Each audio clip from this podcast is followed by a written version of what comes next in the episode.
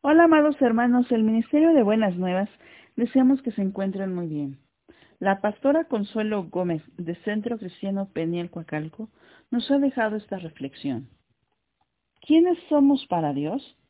Infinidad de ocasiones he reflexionado acerca de esta pregunta y cada día me maravillo más del amor de Dios tiene para todos nosotros. Nunca nos desamparará.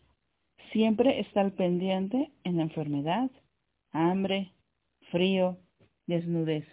¿Qué necesidad de estas hemos tenido que Dios no haya suplido? ¿Qué problema hemos enfrentado que Él no haya resuelto?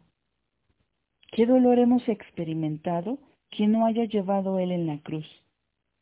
¿Qué tristeza hemos vivido en la cual su abrazo consolador no haya estado presente? ¿Te has detenido a pensar quién eres para Dios? ¿Cuánta importancia tienes para Él?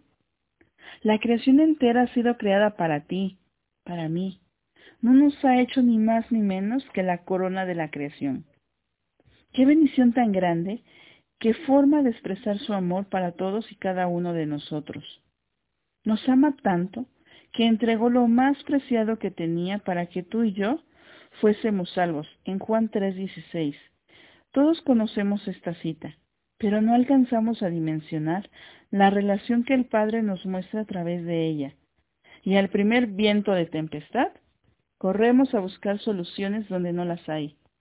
Muy fácilmente el enemigo nos saca de la cobertura que Dios nos ha dado.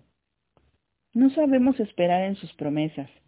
Muchas veces nos repetimos, ¿a quién iremos si solo tú tienes palabras de vida eterna?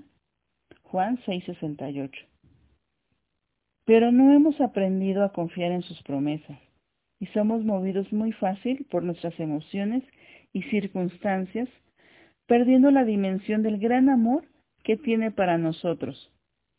Cada vez que la calamidad toque a tu puerta, pregúntate esto. ¿Quién soy para Dios? Y recuerda siempre en tu mente y cree en tu corazón esta declaración que escribió el salmista. Como respuesta, en el Salmo 8, 4 al 6. Digo, ¿qué es el hombre para que tengas de él memoria? ¿Y el Hijo del hombre para que lo visites? Le has hecho poco menor que los ángeles, y lo coronaste de gloria y de honra. Le hiciste señorear sobre las obras de tus manos. Todo lo pusiste debajo de sus pies.